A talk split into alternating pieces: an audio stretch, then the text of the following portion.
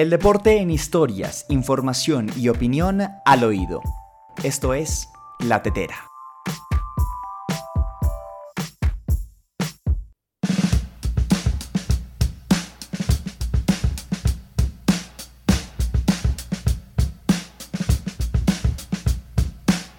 ¿Cómo están amigos? Bienvenidos a una nueva entrega de La Tetera, el podcast de la última línea. 30 de julio de 2021 entramos ya en el epílogo, en las postrimerías del mes de julio. Se pasó volando y llegamos también ya a la mitad del pináculo deportivo de los eh, Juegos Olímpicos de Tokio 2020 que hoy nuestro podcast estará dedicado a Carlos Ramírez y Mariana Pajón que supieron vibrar en las finales del BMX olímpico consiguiendo doble presea para la delegación tricolor bronce para Carlos Ramírez y plata para la reina de esta disciplina, la mejor bicicrosista del mundo, Mariana Pajón. Hacemos este podcast emocionados con el corazón en la mano, eh, apenas eh, minutos después de haber presenciado esta gesta deportiva maravillosa de estos dos atletas colombianos que saben dejar muy en alto el nombre de nuestro país. Además, tendremos en esta edición del eh, el podcast de la última línea todo lo relacionado con el draft de la NBA. Tendremos también todo lo que tiene que ver con la Liga Betplay que se avecina una nueva fecha, el Gran Premio de Hungría en Fórmula 1 que se va a llevar a cabo este fin de semana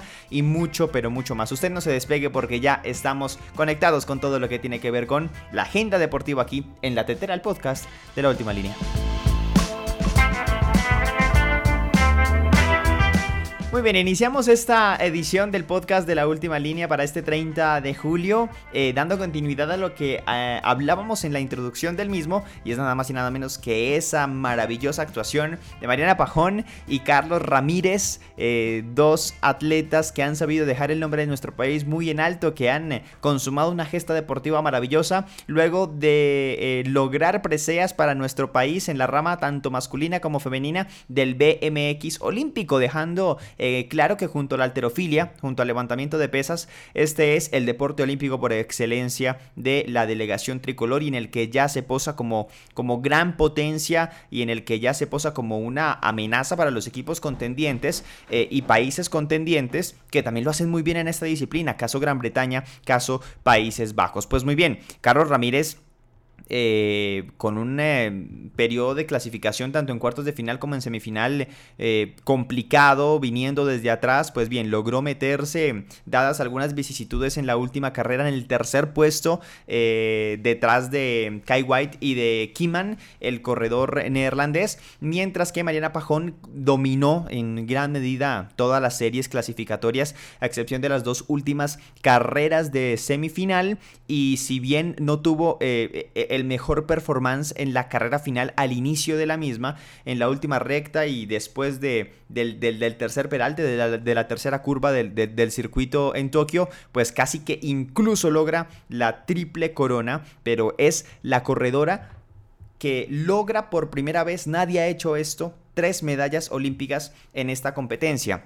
Es la primera corredora, hombre o mujer, ¿qué más da? Hombre-mujer que logra tres preseas doradas en esta disciplina. Recordar que el BMX está considerado como deporte olímpico desde las justas de Beijing en 2008. Así que lo que hace Mariana Pajón es espectacular y se posa ya, si ya lo estaba, en este momento reafirmó su puesto en el Olimpo de los deportistas porque claro, es una autoridad. Pero para hablar más a fondo de esto y que también sientan la emoción porque lo vivimos juntos con Don David, llega eh, Don David Paolo a darnos toda la claridad con respecto al performance de Carlos Ramírez y de Mariana Pajón y de esta alegría inconmensurable, maravillosa que tenemos los colombianos luego de la gesta espectacular que han hecho estos dos competidores tricolor. Adelante, don David. Y el deporte colombiano nos sigue emocionando. Nuevas medallas en estos Juegos Olímpicos de Tokio 2020 en la modalidad del BMX. Se confirma la potencia de Colombia en esta disciplina que ha traído desde las últimas tres Olimpiadas grandes alegrías para el pueblo colombiano. Mariana Pajón, medalla de plata en la final femenina del BMX, solamente por detrás de Felicia Stencil, la norteamericana, en una gran competencia donde sin duda alguna Mariana Pajón supo reponerse, arrancando en la tercera posición y en el tercer carril precisamente, y donde con casi un golpe de pecho estuvo muy cerca de obtener esa medalla de oro.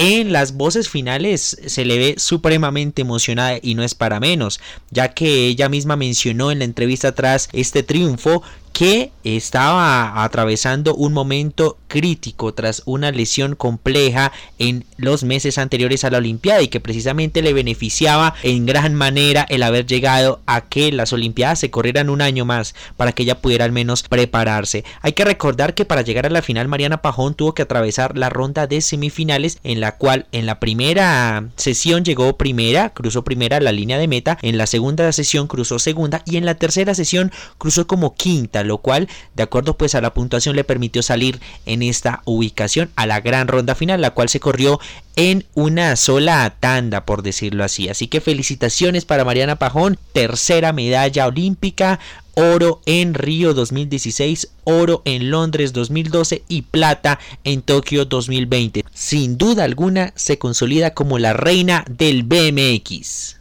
Y lo de Carlos Ramírez, sin duda alguna, es otra de esas historias para enamorarnos, para llorar, para sonreír, porque sin lugar a dudas el colombiano ha logrado un nuevo hito para el deporte nacional. Carlos Ramírez Yepes, quien logró esta medalla de bronce, también como lo hizo en Río 2016, llegando en una posición sumamente emocionante, en una posición sumamente espectacular, solamente por detrás de Kiman de los Países Bajos y de White de la Gran Bretaña, en esta definición masculina que tuvo grandes, grandes, grandes momentos. Y para destacar precisamente la velocidad con la que el deportista colombiano supo atravesar ese último peralte en la curva final en la cual pudo pasar del cuarto lugar al tercer lugar y asegurar esa medalla de bronce. En una carrera masculina que tuvo bastantes accidentes, que tuvo varios choques y que también en las rondas semifinales tuvo varias caídas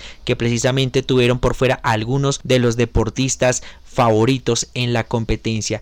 Carlos Ramírez, otro antioqueño que venía precisamente a atravesar una lesión previo a los Juegos Olímpicos con varios dolores en su rodilla y que precisamente hoy nos llena de orgullo, de alegría por este gran triunfo para el deporte colombiano. Repite medalla nuevamente con el bronce olímpico y con la gloria mundial, con el nacimiento o mejor, la confirmación de una gran leyenda para el BMX masculino en nuestro país. Informó David Arengas para la última línea, porque en la última línea vivimos los Juegos Olímpicos. Muchas gracias a don David por toda la información acerca del BMX olímpico. Vibramos, vibramos. Y yo sé que usted también vibró con esa carrera espectacular. Son carreras muy demandantes, 40 eh, segundos electrizantes, donde los atletas tienen que explotar eh, toda su preparación en menos de un minuto Así que eh, vibramos, vibramos y los colombianos supieron em, destacar como lo han venido haciendo desde Londres con Carlos Mario Kendo, eh, en Río con eh, Carlos Ramírez y Mariana Pajón, también Mariana en Londres y ahorita en Tokio nuevamente posándose entre los mejores. Enhorabuena nuevamente para Mariana para Carlos, para todo el equipo colombiano, para el staff, para el entrenamiento y para todo el BMX colombiano que poco a poco sigue creciendo. Pasamos la página, nos vamos para Hungría, nos vamos para el Húngaro Ring, porque eh, hoy se empiezan a, disputar las primeras eh, sesiones de práctica libre pertenecientes o eh, como parte del eh, Gran Premio de Hungría. Sí, señores, regresa nuevamente la Fórmula 1. Pasaron dos semanas desde aquel, premio de, desde aquel Gran Premio de Silverstone.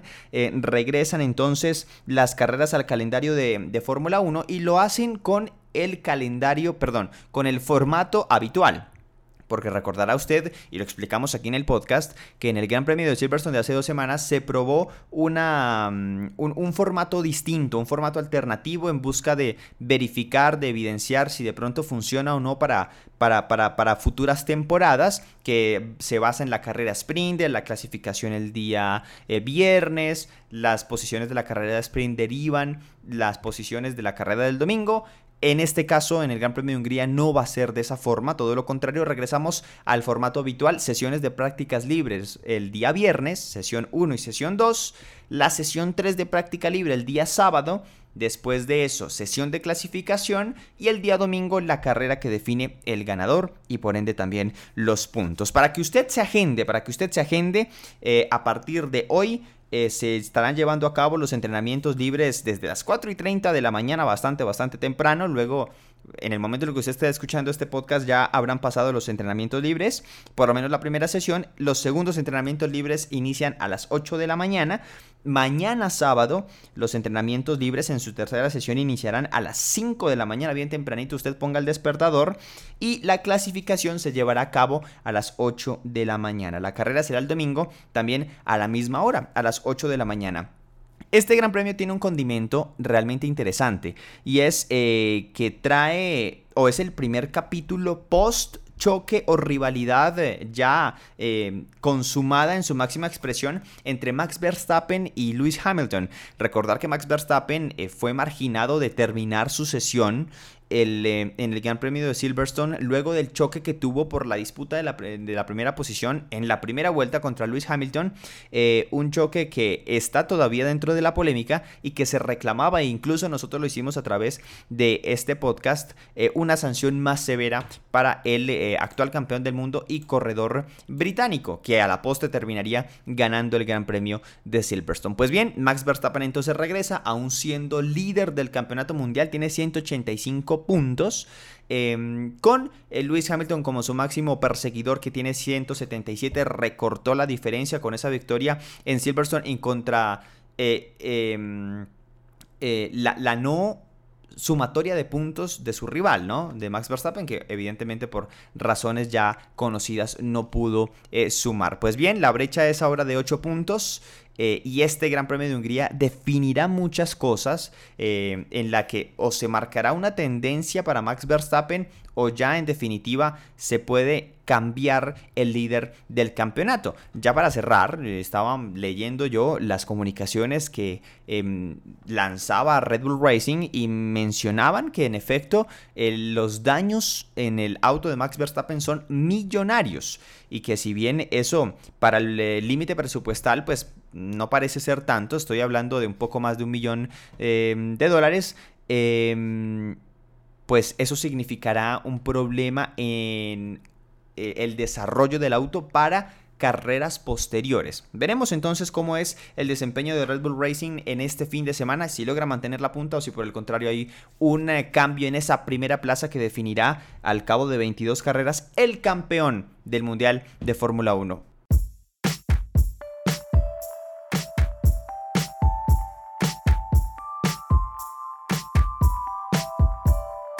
Muy bien, y ahora tengo que hablar de uno de los eventos más icónicos que tiene el deporte estadounidense, eh, que caracteriza muchísimas disciplinas y que se rinde culto alrededor de estos eventos. Estoy hablando del draft. Eh, nosotros hemos hablado a través de nuestro canal de YouTube del draft de la NFL, donde eh, han salido o se han conocido las nuevas estrellas emergentes para esta temporada, pero esta misma dinámica del draft se realiza en otras disciplinas como por ejemplo la NBA. La liga de baloncesto más importante del mundo tuvo su draft de la NFL el jueves 29 y de eso nos va a hablar Mao Medrano, unos primeros 10 picks interesantísimos. El primer equipo que eligió fue Detroit Pistons. Está espectacular, pero los detalles con Don Mau, adelante. La temporada del 75 aniversario de la NBA ya empezó con el draft desde el Barclays Center de Brooklyn, Nueva York. Los primeros tres picks de este draft ya estaban cantados desde hace semanas. Kate Cunningham, el point guard de Oklahoma State, se va a los Detroit Pistons, siendo el pick número uno. Jalen Green, el shooting guard del Ignite de la G League va para los Houston Rockets, siendo el pick número 2. Ivan Mobley, el center de eh, USC, se va para Cleveland Cavaliers con el pick número 3. A partir del pick número 4, las sorpresas llegaron. Scotty Barnes, el power forward de Florida State, se va a los Toronto Raptors con ese pick. Jalen Shooks, el point guard de Gonzaga, y Franz Wagner, el power forward de Michigan, se van al Orlando Magic con el pick número 5 y 8 respectivamente. Josh Giddy, el point guard traído directamente desde Australia, se va al Oklahoma City Thunder con el pick número 6. Jonathan Cominga, el power forward también del Ignite de la G League, se va a los Golden State Warriors con el pick número 7. Davion Mitchell, el point guard de Baylor, se va a los uh, Sacramento Kings con el pick número 9. Y cerrando el top 10 con Sir Williams, el small forward de Stanford, que se va a jugar a los Memphis Grizzlies a pesar de haber sido drafteado por los New Orleans Pelicans. Añado un pick especial, el número 13, para el dominicano Chris Duarte, el shooting guard de Oregon, que se va para los Indiana Pacers, completando así un pequeño resumen de lo que fue este evento que siempre trae talentos a la mesa para la nueva temporada.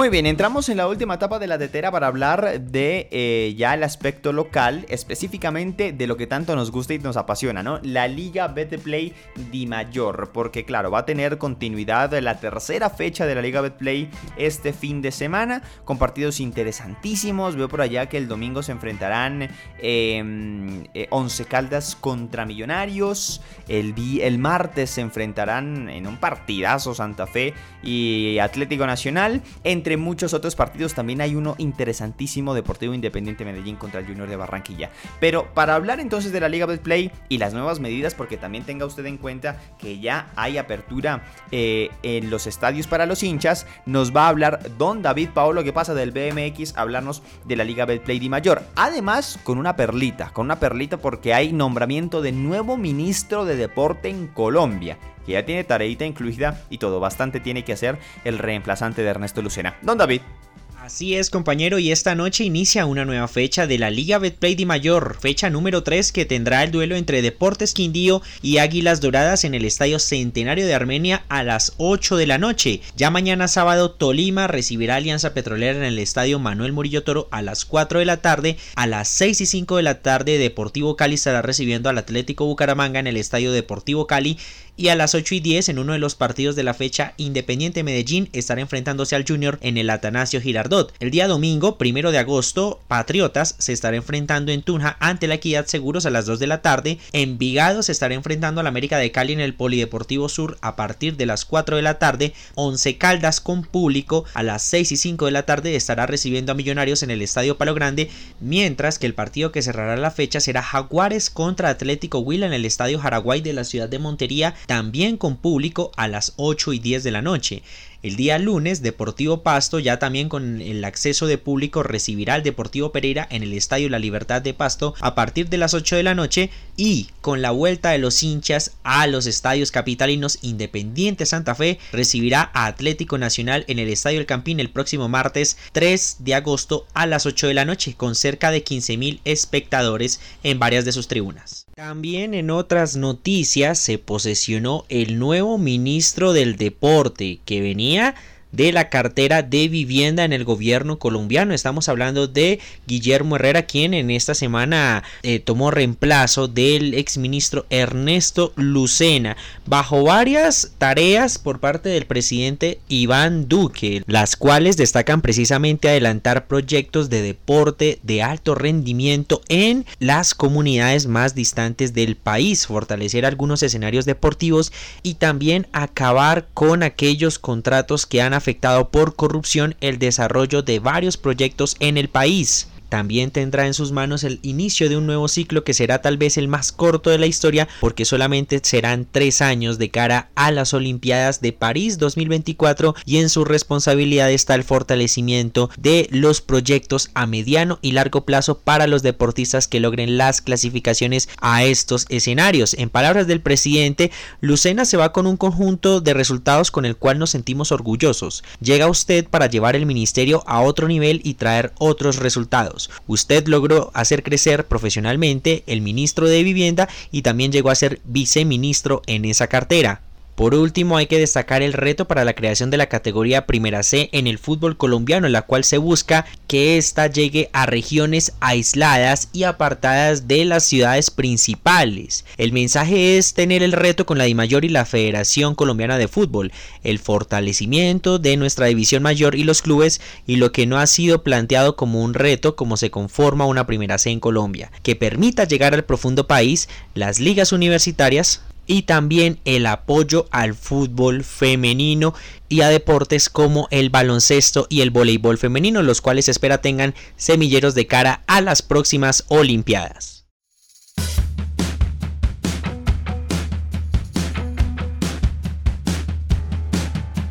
Muy bien, y llegamos a la sección clásica consentida de nuestro canal el recomendado musical de nuestro canal, bueno, de nuestro podcast de la última línea. Hoy el recomendado quizás sea uno de los que más me emocione eh, y de los que más disfrutaré hablar. Es fácilmente la que puede ser, si no la favorita, una de mis favoritas dentro de todas las canciones que he podido escuchar en mi vida, porque por más de que sea simple es realmente potente. Y además la letra es bastante fuerte, incluso un poquito transgresora, pero que no deja de ser nada real, algo que está sucediendo en este momento. Ni hablar tampoco del video musical, porque si la canción puede que le guste a usted, vea usted el video musical va a quedar completamente atrapado, completamente eh, atrapado porque es muy pero muy bien ejecutado.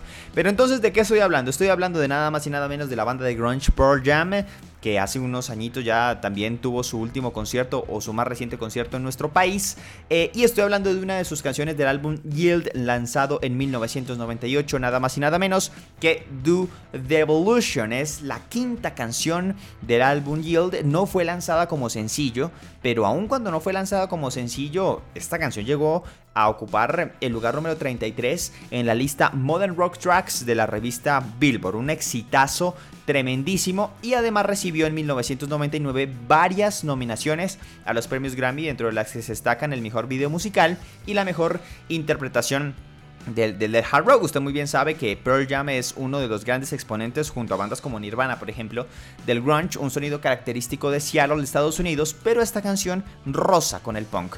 Por eh, solamente manejan un riff de, guitarra, hay gritos desgarradores en varios eh, tramos de la canción por parte de Eddie Vedder, el vocalista y líder de esta banda. Usted no puede dejar de escuchar. Y al momento de preguntarle a Eddie Vedder de qué trata The Evolution, para que usted se haga una idea, Eddie Vedder responde que aquellos que están, eh, o bueno, que la canción hace referencia a aquellos que están embriagados con la tecnología, aquellos que creen ser el ser vivo que controla el planeta, y declara que pues esta es una de las canciones en las que su personalidad es la que canta, así que es una canción completamente visceral. Escúchela por favor, Do the Evolution The Pearl Jam, ah, qué, qué temazo espectacular, me encanta esta canción.